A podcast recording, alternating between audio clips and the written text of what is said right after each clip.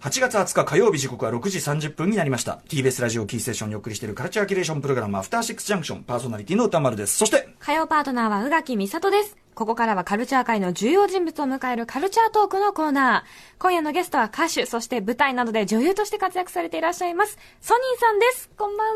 こんばんは。いらっしゃいませよろしくお願いしますよろしくお願いします。はじめましてでございますはじめまして。まあ、ソニーです。長年拝見しておりますし、はいありがとうございます拝聴しておりますし、ということで、まあ、あの、こんなこと言われても困ると思いますが、僕的には、ほ、本物だっていう。そう。はいやっぱあの、結構な距離でしか私見てない。ね、あの、舞台上の、舞はい。何度も見てましたありね。がとうございます。はい。ということでですね、本日はどのようなお話をしてくださるんでしょうか？はい。私が出演するミュージカルファクトリーガールズ、私が描く物語、そしてソニーデビュー20周年カウントダウンライブについてお話ししに来ました.今日も生放送でお送りしています、アフターシックスジャンクション。ここからは様々なカルチャーの重要人物を迎えるカルチャートークのコーナー。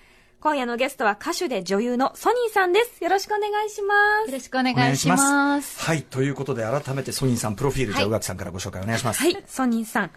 1983年、高知県のお生まれ。2000年、E ジャンプのメインボーカルとしてデビューし、その後はいろいろありまして、ソロ活動を開始。バラエティ番組にも多数出演され、2003年より女優としての活動をスタート。2012年12月より文化庁新進芸術家海外研修制度の研修員として留学、ニューヨークで1年半を過ごします。帰国後は様々なミュージカル作品に出演。2016年には菊田和夫演劇賞、2018年には読売演劇大賞優秀女優賞を受賞。現在は舞台を中心に活躍の幅を広げていらっしゃいます。はい。ということで、ありソニーさん、キャリア、このね、途中の、まあ、いろいろありましてって、別に ソニーさんがいろいろあったわけじゃないんですけどね。まあまあ、でもいろいろあった上で、私の人生もいろいろね、紆余曲折みたいな感じになってますけど。いや、でもね、はいあの、もちろんその E ジャンプ時代からももう拝見、拝聴しておりますし、ありがとうございますはい和田真似とこう連絡取ったりとかあるんですか、今？もう本すごいですね、記憶力が。いやいや、あの、いや、もう、あの、はハローオタだったもんでございまして、ハードもう TBS 来ると、いろいろ思い出すんですよ。うんうんうん。と？いろいろバラエティでやったことを、和田マネージャーのもと、そして TBS のメインプロデューサーのもと、いろんなば、あの、企画をね。企画をやったなと、いろいろ走ったなと、はい。いろいろドミノを並べたなと、いろいろ思うわけですよ。思い出すわけですこのトイレ変わってないとか思ったりするわけですよ。そう、でも和田さんとは今もうすごく、あの、つながっておりまして、舞台とか見うんうんに来てくださいああ、ます。そうですか。はいなんかそういうの聞くと、やっぱちょっと嬉しい気持ちになるなって。でもやっぱその頃のいろいろな経験っていうのも、もちろんその、生かす、なんていうかな、無駄になってないというか、もちろんです。うんあの、正直、あの、得というか、はいすごく得たものでしか、私の中では記憶に、あの、思い出としか残ってなくって、その当時は結構大変でしたけど、ええやっぱり今、女優っていうものをやるようになってからは、やはり女優ってこう、人生、その、その人人生そのものが結構映し出されるので、あの頃やった、なんか結構ハードなことって、特に演劇とかって、すごい人生、あのー今、普通に生きてるだけでは、うんこう、いやらないような、こう、というか、あ経験しないような波乱万丈なね。波乱万丈なうんことを結構表現しなきゃいけないので、結構それをリ,、はいリアルタイム、現代で経験してきた身としては、かなり引き出しがすごくって。苦労の引き出しがいっぱいあるから。え、そっち、あ、こっちね、みたいな。あの時のあれねパターンあれね、みたいな。なるほど。わかるわかる、私経験してる。みたいなのが多いから、かなり役立ってます。もう本当に感謝してます。はい確かに経験値って意味ではそうですね、凝縮してねっていうのもね、まあ大変だったと思います。本当にお疲れ様でございます。あとそれこそ今後ろで流れてますけど、はい。まあ、あの、ソロになられてからもね、僕、あの、特にこの津軽海峡の女って曲はすげえ曲だと思ってて、あの、つんくさんの作詞曲の中でもかなりすごい曲だと思ってるんですけど、でも変わった歌だなって当時なんか思われてたでしょう、思いました、やっぱり津軽海峡、でも、すごいポイントがする、すごいですよね。あの、津軽海峡を聞きながら、ルールールールールーって言っただけでもうみんながわかる。うん。あの曲を、津軽海峡冬景色を勝手に思い浮かべちゃう。そう、思い出しちゃうんですよね。で、を、あれをひ一人、部屋で聴いてるっていうのを思い出しちゃうっていう、はいすごいキャッチーな、うんうんカレーライスもそうですけど、なんか、すごくつんくさんの、改めてつんくさんのその才能はい。と、すごい歌を歌ってたんだなっていう。いやすごいですよあれは、はいそれこそじ情景がパッとこうねカメラがクッと引くっていうか、すごいこうなんかテクニックだなと思ってね、あとやっぱりソニーさんの歌唱力がいやいやいやいやこれをね本気の歌唱力で歌うからこれいいジャンプの子がそうなんですけど 本気の歌唱力で変な歌を歌う。これやっぱねこれがすごい。おと夏だぜとかね。そうそうそう。これがすごい。あれが、はい。そうそうそう。あれなんかね、クイーンのね、ああいうはい。変わるリズムですけど。そう。でもあれやっぱテクニックないとできないことですから。うまいからこそですかね。いや、もうでも、結構歌唱力って言った意味では、やっぱりアイドル時代に歌ってた歌唱と、また舞台に上がって、全然違うので、い。い、ろんなこと学んでます。それこそ、あの、ニューヨークに住んでた頃とかは、い、ろんなボイストレーニングを受けました。ああ、そうですか。やっぱり全然その日本で学ぶものとニューヨークのそういう教育メソッドは全然違いましたか、あの、もうまず演劇をそのやる人たちとかって、まあまあ、あの、俳優、映像の俳優もそうですけども、もう学ぶ環境がすごく整っているというか、まあ当たり前のように学校があって、当たり前のようにワークショップがありふれてて、もう本当に世代とか、あと性別とかも経歴とかも関係なくみんなが受けてるんですよ。だから私子供に混じって、あの、レッスンとか受けてたんですよ、普通に。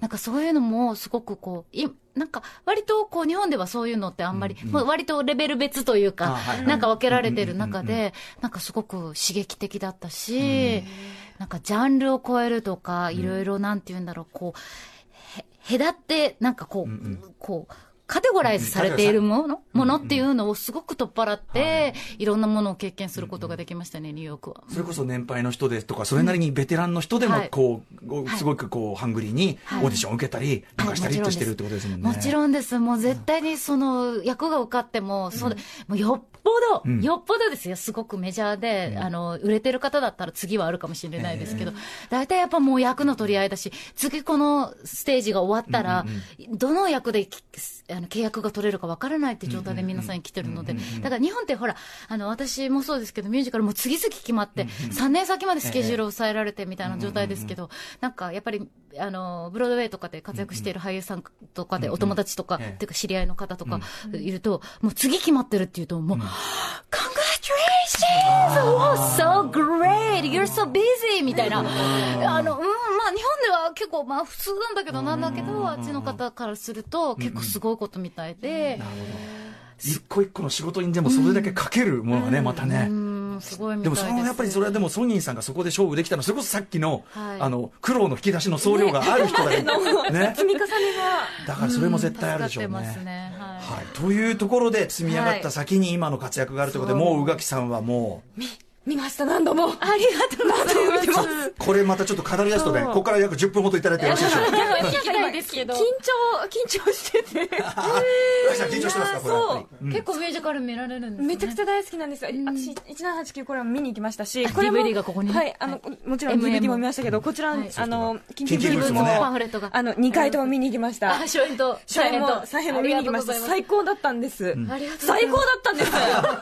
じゃあ宇垣さんから見たそのミュージカル女優としてのソニーさんの魅力というのはどこですか、なんだろう、あと、あ、えっと、今言ったあの、1789とキンキーブーツ全然雰囲気が違っていて、キンキーブーツは、割とコメディタッチなキャラクターで、はい。その感じがすごく可愛くって、ん。だ、ダサいって言っていいんですか？ね、はい。すごいダサいキャラクターなんですよ。そのはいダサさが、そすっごい可愛くて、うん。で、なんかこう、急に恋しちゃって、ときめいてる感じがすごく可愛くて、応援しちゃいたくなる。みんなが、もうなんか、はあ、頑張れって思うような役をしてらっしゃって、一方、まあ、マリー・アントワネットも見させていただきましたし、1789も、民衆側の、ん。まさにフランス革命うんうんうん時期の民衆側の貴族たちぶっ殺してやるみたいな、あの、ちょっとこう、恨みも入ったようなはい。はい、据えた感じのうんうんキャラクターもすっごくお上手で、そこもまさにあの、今さっきお話しされていた、積み重ね時代のものがあるのか、そうですね、結構貧しい役だったので、うんとり特に1789とかマリー・アントワネットが、えでやっぱりあの時のハングリー精神とか、こう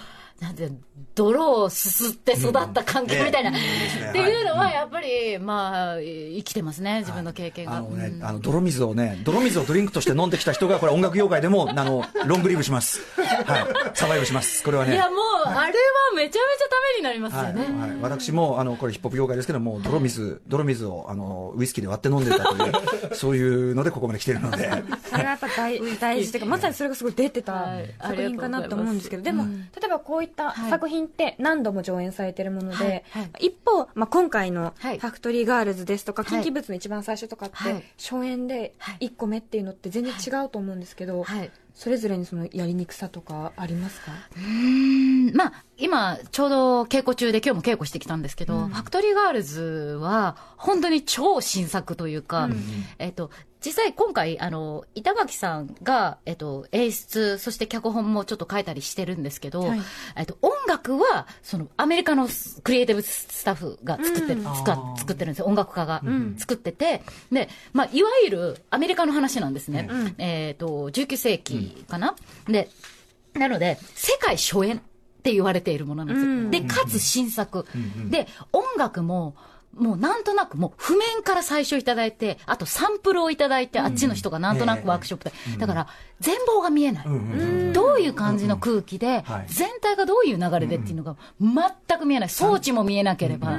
参考にできる完成品がない状態。全くない状態で一から作っていくっていう段階なので、かなり苦労というか、その、まあ、私は結構その、作っていくの好きなので、うん割とワクワク、うんあの、苦戦しながらも楽しんでるんですけど、やっぱり、こう、こうなんか、絵が見えないとなかなかこう、俳優って特にうん、やっぱりいただいた役、いただいた脚本、いただいた指示で、いかにその役に投資、あの自分をこう預けるかみたいなところが勝負だったりすると、やっぱりちょっと難しかったりする。今回はすごいチャレンジャーだ、チャレンジだったりします。で、緊急ブーツとか、1789とか、まあ MA も、あの、マリー・アントネットも割と新作版、新演出版だったんですけど、言うても、その、その、それぞれの国でオリジナル版があるので、例えば音源だったり、今だったら、あの、本当に公式でちゃんと動画が出てたりだとか、映像が出てたりするので、あのーまあ、まあ、それは描きやすい。でも、それを日本語にするっていう、アメリカの人たちとか、イギリスの人たちとか、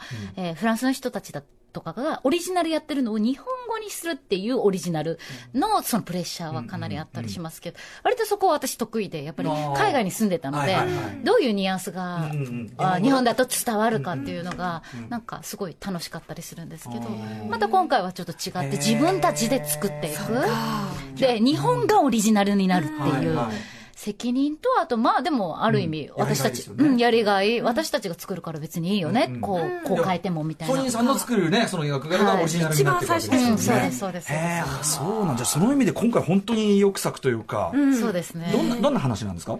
今回、あの、アメリカのローウェルという街で、はい。ファクトリーガールズっていう紡績工場、工場の中で働いている、ちょうど産業革命が始まったばかりで、割とこう盛んになってきてるんですけど、やっぱり女性が初めてその、なんていうんだろう、働くっていうことを許された。そして、すごくこう進んだ街ではあったんですよ、ローウェルが。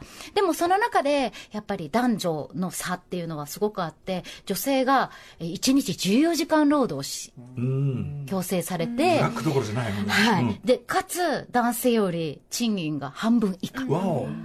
で、その中で、すごく頑張って働いている、でもすごくこう差別も受けている中で、私は、えっ、と、そのローウェルオファリングという、その工場の人たちが、その自分たちのエッセイだとか詩とか、そういうのを応募して集めた寄稿集、雑誌ですよね。っていうのを発行する中のその編集者。なんです。で、後に編集長にもなるんですけども、だからつまり女性たちは結局働くだけじゃなくって、文を書く文学の才能もあるんだと。そういう女性にも才能があって、頭が良くって、働くこともできてっていう主張、それが当たり前じゃなかった時代だったので、それの主張のために発行したローエルオファリングっていうのが、また並行してあるんです。だから工場の女性の生活と、はい。そのローエルオファリングっていう女性の希望、これからの変えていく時代を変えてていくっていう希望を載せたその雑誌がちょっと並行して、あの物語で進んでいくんですけど、結局、まあ女性の権利、その今虐げられてる条件はおかしいっていうのを、こう、こう、訴えていく、で、変えていくっていう、まあストーリーになります。経済的にもそのちあの地位をこう向上していく話にもあり、はい同時にそのそれまではこう言葉をある意味奪われてた女性たちがはい。自分たちの言葉を持っていく過程というそこにあるわけですね。女性にもちゃんと言葉があるんだよって、何も意見をと取り入れてもらえてなかったというか、むしろ女性なんて、え、喋れるの？何？意見なんてあるの？っていうような状態で、私たちも才能があり、言葉もあるんだよっていうことを主張する、あのー、雑誌がロイヤルオーファリンって本当にあるんですよ、ロイヤルオーファリンって。本当にあった。すごい有名ではい。うんうん、あの、イギリスとか結構世界でも有名になった、こんなち街の、あの、雑誌がすごい有名になった、ちょっとこんな結構、あの、進んだすごいですよね。雑誌でしたそのア。メリカのその、でも一つの街の一つの工場を中心にした話がはい、それだけ先駆けてるっていうか、はいでも今お話伺っても残念ながらと言っていいと思うけど、今の時代にもやっぱりすごく響いちゃう話でも。あるという。実は、あの、結局、その後になんかちょっとずつ変わっていくんですけど、ほとんど今と変わらないんですよ。でそれをすっごく考えさせられて、今、まあ、働き方改革なんて話、あの、出てきてますけど、なんか結構通ずるものがあって、意外と変わってないし、意外と世間とか世界中、まあ、国の中、いろんな国ありますけど、に対する、女性に対するその考え方とか扱い方とかも、ほぼ変わってない。だから、未だに女性も、やっぱり社会の中で苦しんでいる人たちもいるんだろうなと思うと、結構、あの、今の話にも、うん。聞こえると思います、多分。ねえだからこれ19世紀半ばの話だからこそ、今こうね作られるべきはい。そのミュージカルとして、まあ作られてこのファクトリーガールやられるんでしょうし、それがでも世界に先駆けて日本でってねね。これはちょっと誇らしい感じもしますけどね。はい。もうなんか、そういうふうになればいいなと思って、私たち、我々かなり、あの、毎日頑張っております。うん。はい。ね、今後だからそのそれこそその世界中でそのいろいろな国でやられるに従って、もうさらに大きい作品になっていくかもしれないわけで。かもしれないし、なんかそういう希望も乗せながら、で、特にやっぱり今回すごい女性がほとんどなんですね。男性ももちろん出てきますけど、メインが女性で、はい。そのなんていうんだろう、いわゆるそのロマンスみたいなのが、こう、お決まりの感じで出てくるわけでもなくうんうんうん、本当に女性の、んあの、立場のことを訴えるメッセージ性の強い話になっていて、で、あの、主役の、あの、ゆずきレオンさんと、私が演じるサラ、えっ、と、えー、ゆずきレオンさんが演じるサラ・バグリーと、私が演じる、えーハリエット・ファーリーが、本当にじ実際いた人物で、実在なんですね。はい。で、その友情物語もやりつつ、おお互い二人ともすごくやりたいことは一緒なんだけど、やり方が全く違くて、友情は生まれるのに、その後、やり方の違いで結構、はい。派閥が生まれるんですよ。そうね。最初こう志をおとなしくしてた人が、こうっていうのをね取る手段がね、違うと。っていう話もね、でも、うんとにかくでもその見応えがめちゃめちゃテーマ的にもそうですし、うんでも同時に、まあ、ミュージカルとしてエンターテインメントとしても楽しめるっていうことですよね楽しめる。あの、すごいミュージカルなので、で、ちょっとロックスタイルも入ってたりだとか、ダンスも結構ハードなのが入ってたりだとか、んあの、エンターテインメント性も高く仕上がると思います。はい、これちなみにもう公演近づいてますけど、はい。し今ねお忙しい中稽古でお忙しい中だと思いますが、はい。仕上がりというかどうですか？手応えというか。いや、もうみんな手探り状態ですね。私まだそんなにね、あの、ちょっと、あーこれネタバレになるからちょっと言えない。んですけど、あの、まだ私そこまで稽古入ってないんですよ。今日ちょっとあの、えっ、と、先駆けてちょっと私の、あの、曲のところやりましたけど、まだまだですね、あのね、これね、女性ばっかりじゃないですか。んキャラクターかぶりっていうのをみんな気にし始めて。だから、いわゆるミュージカルって、ええ。もうなんとなく、こう、男性と女性がいるから、なんとなくこのポジション、このポジションって分かりやすく分かれるから、あ、ここの方に行ったらいいんだなって分かるんですけど、女性が多いので、うんうん系統がうん、こう、一緒だと、ん。同じキャラにならないかなっていう、みんなそれですごいキャラ探りします。ちょっと違うところを見つけないとそうそうそうそうみたいなそれは例えば発声の仕方とかあそうです。声の、立ち振る声のとか高くそうです出すのか。そうです、そうです。もちろんわさすが。さすがです。ね、ミュージシャン。すごいですね。いやいやいや。あでもそうなんですね。じゃあそれを今こうみんな、だからセッションですね。しながら今探ってる。そうです、そうです。やっぱり女性ならではの、女性がこんなに多いと被るんだ、みたいなのが。これ前回、前回ここが多くないみたいな。そうそうそう。そっかあそこ、あそこ行くんだ、こっち、みたいな。みんな。あ、こっちどうしよう、みたいな感じ。じゃあスリリングな段階ではあるわけです、今ね。いや、手探りだけど、なんか女性ならではのすごい、なんていうんだろう、こう、共感する部分っていうのか、なんていうんだろう、わちゃわちゃしてるところとか、こう、いなんか、あ、わかるわかる、そういう感じで、あの、すれ違っていくよね、みたいな、ちょっとドロドロな部分とかも、いろいろこう、豊かに出していけるんじゃないかなと思ってます。いやこれ話はもう。絶対行きます。あと僕、キャストを見ね、拝見してて、やはりね、はい。石田ニコルさんが出てますから、これ僕、あの、別のゲームの番組で石田ニコルさん、あの、ゲストをお招きして、ニコルちゃんの役すごい可愛いですよ。あ、そうですか。えー石田さんご本人がとにかくあまりにも面白いボンクラすぎてですね、僕もすっかり俺たちの石田ニコルとしてですね、あの、ですっかりダチ気分になっちゃってるんで、石田ニコルさんも出てるのはめっちゃ可愛い役ですよ。うんあ、そう。はい楽しみですはねい。さあ、ということで、ちょっとお時間来てしまったので、はい、改めて、えーファクトリーガールズ、私が描く物語、上演情報、じゃあソニンさんからお知らせお願いします。はい。ミュージカルファクトリーガールズ、私が描く物語は東京公演、9月25日から TBS 赤坂アクトシアターにて、そして大阪は10月25日から梅田芸術劇場メインホールにて上演します。えっ、と、チケット発売中でございます。公演時間など、詳細は、オフィシャルホームページにてご確認ください。そしてですね、はいあのー先ほど、ね歌手えっと歌手活動そうなんですよ。あのーちょうど2000、今年の10月18日がデビューで、あ、デビュー日19年目になるんですよ。で、来年がはい。20周年を迎えるんですよ。はい。なので、今年のその10月18日、デビュー日に、カウントダウンしましょうよみんなって、20周年向けて盛り上がりましょうよっていう、そう、イベントをはい、東京は、えっと、10月18日に、丸の内コットンクラブにて、そして大阪は10月28日にブルックリンパーラー大阪にて、あのーまあ、ソニーズうんトゥニースアニバーサリーカウントダウンとな出。してやります。これはもう完全に歌手活動としてのってことですもんね。そうです、そうです。すごいですね、これ。あのー私のオリジナルソングも歌うし、多分ミュージカルソングもちょっと歌ったりだとか、ちょっと新曲も入れようかなと思って、今ちょっと頑張って作ってるんですけど。ただでさえ舞台お忙しい中大変。これはですね、そうなんですよ。東京と、え、さっきのミュージカル、ファクトリーガールズの、東京と大阪公演の間に東京丸の内公演、あ丸の内コットンクラブをやって、で、大阪公演の千秋楽の次の日に、大阪ブルックリンバー。あまりにも忙しい。見に来れちゃう。ミュージカルと、ミュージカルでダブルで見れるんだから。見に来れちゃう。そうか、そういう聞きに来れちゃうっていう感じで。ファンに優しい逆にファンに優しい、フそうァンに優しい、ソニーに厳しいという、この、この、このスケジュール。